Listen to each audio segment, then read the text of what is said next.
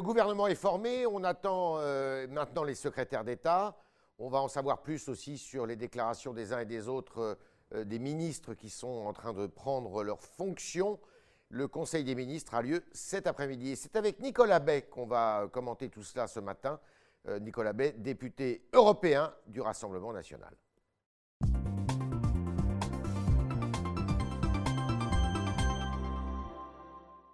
Nicolas Bay, bonjour. Bonjour.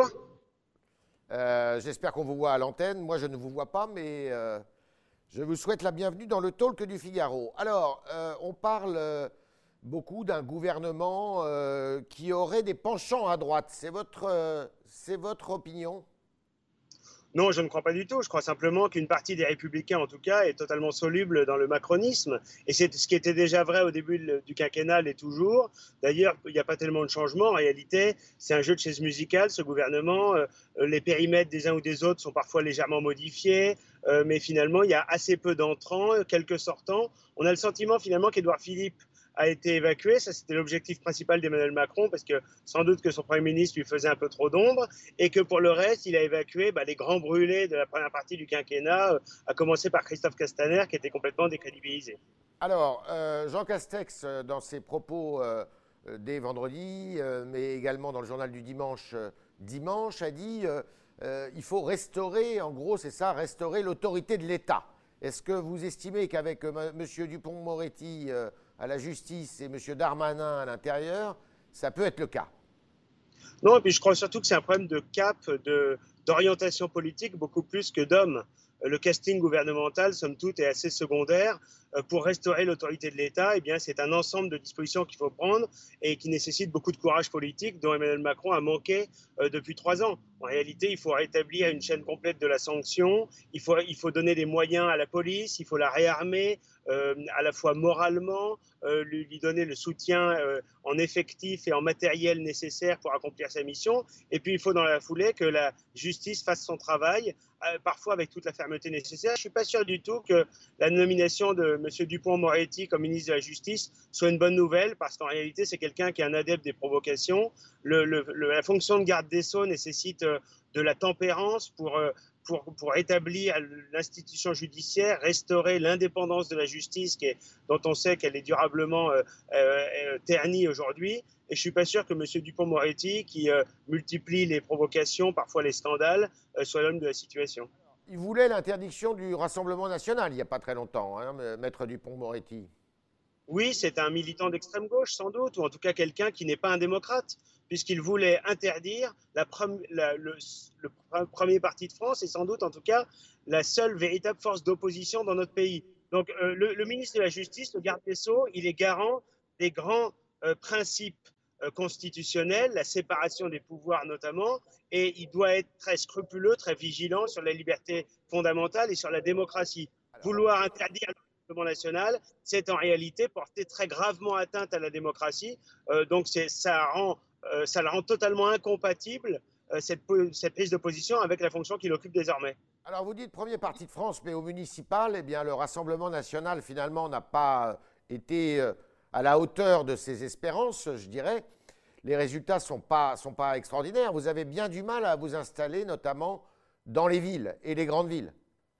Bah, vous savez, l'implantation locale, et le, parti présidentiel en fait l'expérience douloureuse, c'est un travail de longue haleine. Et donc euh, aujourd'hui, on a renforcé notre implantation locale. Euh, nous avons non seulement euh, conservé, souvent dès le premier tour, les villes gagnées en 2014, ce qui montre que la gestion du Rassemblement national a séduit les électrices et les électeurs. Et puis on a gagné des nouvelles villes, à commencer par Perpignan, qui est une très grande ville grâce à, à Louis Alliot. Et ce qui est intéressant, c'est que nous avons gagné en duel en duel, c'est-à-dire à la majorité absolue, ce qui n'était pas le cas en 2014 dans la plupart des villes acquises, ce qui montre d'une part que le Front républicain, aujourd'hui, d'abord, il n'a rien de républicain, mais surtout, il est en train de se fissurer euh, très dangereusement. Et d'autre part, eh bien, le plafond de verre, espèce de théorie qui disait que jamais le Rassemblement national seul pouvait gagner, eh bien, elle est mise à mal, puisque on est en situation seul contre tous, contre l'ensemble des forces politiques coalisées, et bien de l'emporter dans un certain nombre de villes, y compris une très grande ville de plus de 100 000 habitants comme Perpignan. Alors justement, euh, à Perpignan, c'est M. Louis Alliot qui a gagné, mais il n'a jamais revendiqué son appartenance euh, au Rassemblement national pendant la campagne, et on a l'impression que c'est une droite peut-être un peu hors les murs, inspiré beaucoup par Robert Ménard, qui est actuellement en train de progresser, non? Bah, je crois qu'il y a une logique des élections municipales, c'est de ne pas s'enfermer dans une, dans une démarche strictement partisane. Louis Alliot est un dirigeant du Rassemblement national, il est un député du Rassemblement national, donc son appartenance politique n'était un mystère pour personne, mais c'est vrai qu'il a su euh, rassembler, élargir au-delà avec des personnalités qui venaient soit d'autres horizons politiques, soit tout simplement de la société civile. C'est la preuve aussi d'une certaine maturité dans l'offre politique que nous présentons aux élections locales, parce que c'est vrai que la, gestion, la direction d'une commune, les défis à relever dans une ville, a fortiori d'une ville qui est sinistrée comme Perpignan, eh bien, ça nécessite en effet de rassembler les bonnes volontés et de ne pas s'enfermer uniquement dans le cadre d'un parti politique. Donc Louis Alliot a bien fait, et c'est ce que d'ailleurs beaucoup de nos maires font au quotidien. C'est la stratégie que vous allez adopter aujourd'hui, euh, essayer enfin de trouver des alliés?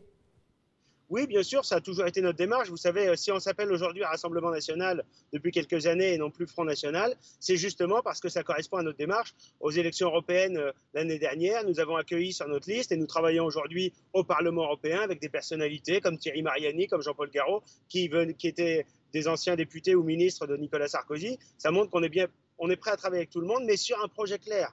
Pas comme Macron qui fait finalement la synthèse euh, de, la droite et de la gauche avec comme plus petit dénominateur commun eh bien d'aller toujours plus loin dans le libre-échange, toujours plus loin dans la suppression des protections, toujours plus loin dans le laxisme migratoire. Nous, euh, on, rassemble autour du Rassemblement national, mais avec des gens qui viennent d'autres horizons, mais sur un projet politique clair d'alternative. Alors, euh, demain, jeudi plus précisément, Madame Le Pen doit présenter eh bien, ses idées sur euh, le front de l'écologie. Est-ce que l'écologie est devenue centrale maintenant euh, dans, le, cortex, je dirais, du, Rassemblement national? Oui, et d'ailleurs, ça a toujours été une préoccupation pour nous, la défense de l'environnement, euh, préserver la nature et la transmettre, si possible, plus belle et mieux protégée encore eh bien, c'est une démarche fondamentale qui nous motive. Euh, moi, ce que je vois, c'est que ceux, qui se réclament de l'écologie, en été les Verts aujourd'hui principalement, euh, sont euh, finalement réduisent la question écologique à la seule question climatique. C'est une, un, une écologie finalement très, très immature, très incomplète. En permanence, ils culpabilisent les Français, ils veulent des mesures toujours très restrictives, très punitives, mais on ne les entend pas sur les grands défis rien sur la sécurité alimentaire, rien sur la relocalisation de l'économie. Et finalement, quand on les écoute, on a le sentiment qu'une assemblée de lycéens euh, obtient, on obtient, euh, voilà, euh, dirait à peu près la même chose, avec souvent un prisme très idéologique. On l'a vu avec le nouveau maire de Bordeaux qui réclame la suppression pure et simple, l'interdiction pure et simple des voitures. Alors justement, il est question, et le président de la République en a fait la promesse, on va voir s'il la, la tient, il veut organiser un référendum notamment l'année prochaine, sur un ou deux, enfin quelques thèmes qui ont été évoqués dans la, dans la conférence citoyenne. Est-ce que vous, vous êtes pour des référendums sur ces sujets euh, relatifs à l'écologie?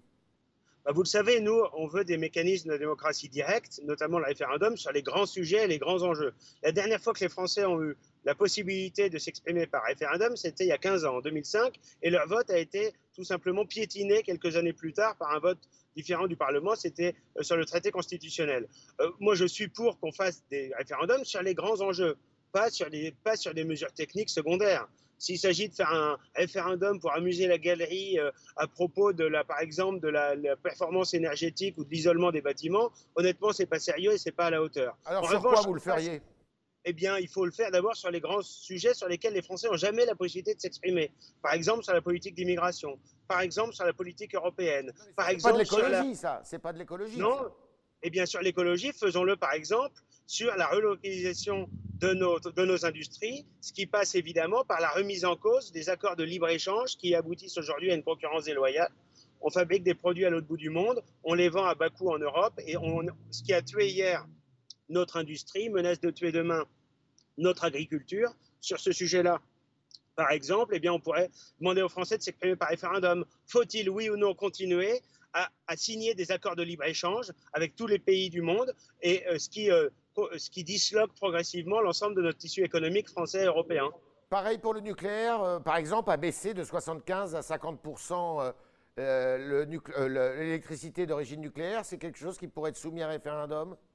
Oui, je crois surtout que ce serait une bêtise d'abaisser la, part de nucléaire dans notre, dans notre électricité. Pourquoi? Parce que l'énergie nucléaire est totalement décarbonée et de surcroît, elle est, elle est fabriquée à un coût très raisonnable, très faible même, beaucoup plus faible que l'ensemble des solutions alternatives qui sont proposées. Donc dans le mix énergétique de demain, il y a le nucléaire. Le nucléaire est une énergie qui en réalité est encore en devenir avec des possibilités d'amélioration très importantes, euh, y compris sur le plan de la sécurité, mais aussi des, du rendement. Et, donc il ne faut surtout pas euh, perdre notre avantage considérable, l'avantage considérable qu'a la France d'avoir un parc électronucléaire important.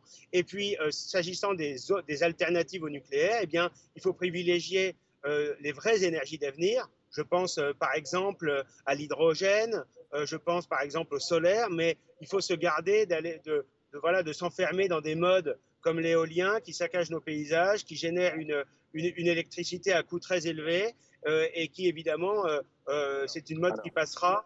c'est évidemment pas un, comment dire une technologie d'avenir. Alors avant de passer aux questions des internautes, une petite question. Est-ce que Marine Le Pen est toujours la seule candidate légitime pour la présidentielle de 2022 euh, au titre du Rassemblement national? Écoutez, elle est la présidente du Rassemblement national et le Rassemblement national, aujourd'hui, est la force principale d'opposition à Emmanuel Macron. Donc si euh, Marine Le Pen le, décide, et elle a indiqué qu'elle le souhaitait, elle est... La ligne est interrompue. Oui, on va, on va vous écouter.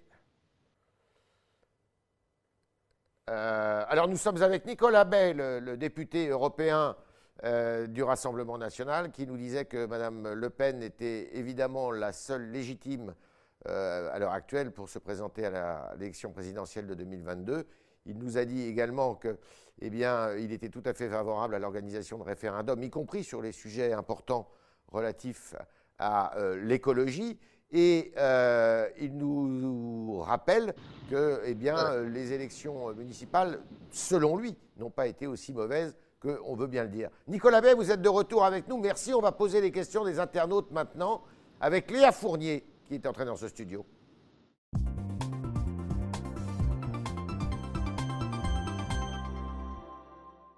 Léa, bonjour. bonjour. Vos questions. Bonjour Yves, bonjour Nicolas Bay. Euh, vous étiez ce week-end euh, devant le mur des disparus pour honorer les morts français euh, lors de l'indépendance algérienne le 5 juillet 1962. Gian, sur Twitter, vous interpelle concernant la déclaration du président algérien de la semaine dernière qui attend des excuses de la France pour son passé colonial. Quel est votre avis sur la question? Pour d'abord une petite précision, je n'y étais pas moi-même, mais en effet, je, suis fait, je me suis fait l'écho de cette initiative sur les réseaux sociaux. Ce qui est sûr, c'est que il est absolument insupportable de voir euh, les, héritiers du FLN algérien aujourd'hui au pouvoir euh, donner des leçons à la France. Bien sûr que la France doit regarder l'ensemble de son passé avec, euh, avec la hauteur de vue nécessaire, avec le discernement nécessaire, mais il faut accepter de notre histoire l'ensemble, les pages les plus belles et aussi parfois les pages les plus contestables. Mais s'agissant de la, colonisation de l'Algérie, eh bien, il faut aussi avoir ce discernement. Il y a bien sûr des choses qui étaient critiquables ou peut-être condamnables dans euh, la colonisation, mais il y a eu aussi des bienfaits que euh, beaucoup dans ces pays reconnaissent volontiers. Et euh, par conséquent, dire que la France serait coupable, battre notre coulpe pour de surcroît des, événements qui ont, dont nous ne sommes pas responsables, puisque c'était il y a de très nombreuses décennies, ça n'a évidemment aucun sens et ça participe d'une espèce de volonté finalement de culpabiliser les Français pour leur passé, alors que nous devons être fiers globalement de notre histoire et accepter voilà euh, l'ensemble de notre histoire telle qu'elle est, telle qu'elle nous a été euh, léguée par nos ancêtres, et évidemment en, conservant le regard critique légitime des historiens, mais sans euh, nous enfermer dans une espèce de culpabilisation qui est devenue aujourd'hui insupportable. Autre question, Léa. Poulidor sur Twitter a l'impression que vous, de vous voir très souvent sur des plateaux télé. Est-ce que vous avez toujours l'impression que le Rassemblement national est boycotté par les médias? La ligne est encore euh, interrompue, c'est euh, les joies du direct. Et nous sommes euh, au talk avec Nicolas Bay, le député européen du Rassemblement national, qui refuse évidemment que l'histoire soit revisitée, qu'on réécrive l'histoire et que la France eh bien, procède à des mea culpa régulièrement pour sur son passé. on allait encore lui poser une nouvelle question avec Léa, qui est une question évidemment des internautes. Nicolas Bay, nouvelle question des internautes. Alors, je vous la repose au cas où vous n'ayez pas entendu, vu qu'on a été coupé. Poulidor sur Twitter euh, a l'impression de vous voir beaucoup sur les plateaux télé. Est-ce que vous avez toujours l'impression que le Rassemblement national est boycotté par les médias? Bah, Ce qui est sûr, c'est que le Rassemblement national n'est pas présent dans les médias à la hauteur de son poids électoral, parce que les règles actuelles euh, sont ainsi faites que euh, euh, c'est basé en partie, la présence des partis politiques dans les médias est basée en partie sur le nombre de députés à l'Assemblée nationale. Nous avons un mode de scrutin très antidémocratique, une sous-représentation à l'Assemblée nationale. Donc, nous ne sommes pas invités autant que nous le devrions. Voilà, pour autant, nous sommes un certain nombre, c'est vrai, au Rassemblement national, à avoir un accès assez large aux médias, mais ça ne doit pas masquer cette réalité malgré tout que le Rassemblement national est globalement moins invité que des partis qui souvent euh, ont un poids électoral très inférieur au sien. Mais autre question, dernière question Léa. Euh, Daniel, sur le site du Figaro, estime que le Rassemblement national devrait, je cite, prier pour que Jean-Marie Bigard ne trouve pas les 500 signatures nécessaires à sa candidature à la présidentielle. Vous pensez qu'il pourrait faire de l'ombre à Marine Le Pen en 2022 Non, je ne le crois pas, mais je pense que les démarches telles que celles de, Jean-Marie Bigard euh, qui sont assez difficiles à définir sur le plan politique, elles traduisent en réalité une, une désespérance en France, une colère extrêmement profonde. Et notre rôle au Rassemblement national, eh bien, c'est euh, d'être le, catalyseur de cette colère et d'y apporter des réponses. Voilà, exactement comme dans le cadre du mouvement des Gilets jaunes, on n'a pas cherché à faire de la récupération comme certains autres l'ont fait de manière un peu grossière et souvent d'ailleurs assez peu légitime. En revanche, sur la fracture démocratique, sur le pouvoir d'achat, sur la fracture territoriale, eh bien, nous sommes là à la fois pour entendre ces préoccupations légitimes, cette colère, et y apporter des vraies réponses, une vraie solution, c'est-à-dire apporter une vraie alternative politique. C'est notre mission et nous sommes prêts à le faire avec toutes les bonnes volontés qui souhaiteront euh, se joindre à nous. Merci Nicolas Bay, merci euh, d'avoir répondu à toutes nos questions, y compris à celles des internautes qui étaient posées ce matin par Léa Fournier. Pardon aux internautes pour la ligne qui était parfois un peu difficile, mais euh, les circonstances sont celles-là et néanmoins on vous a bien compris. Bonne journée à vous et merci beaucoup. Merci.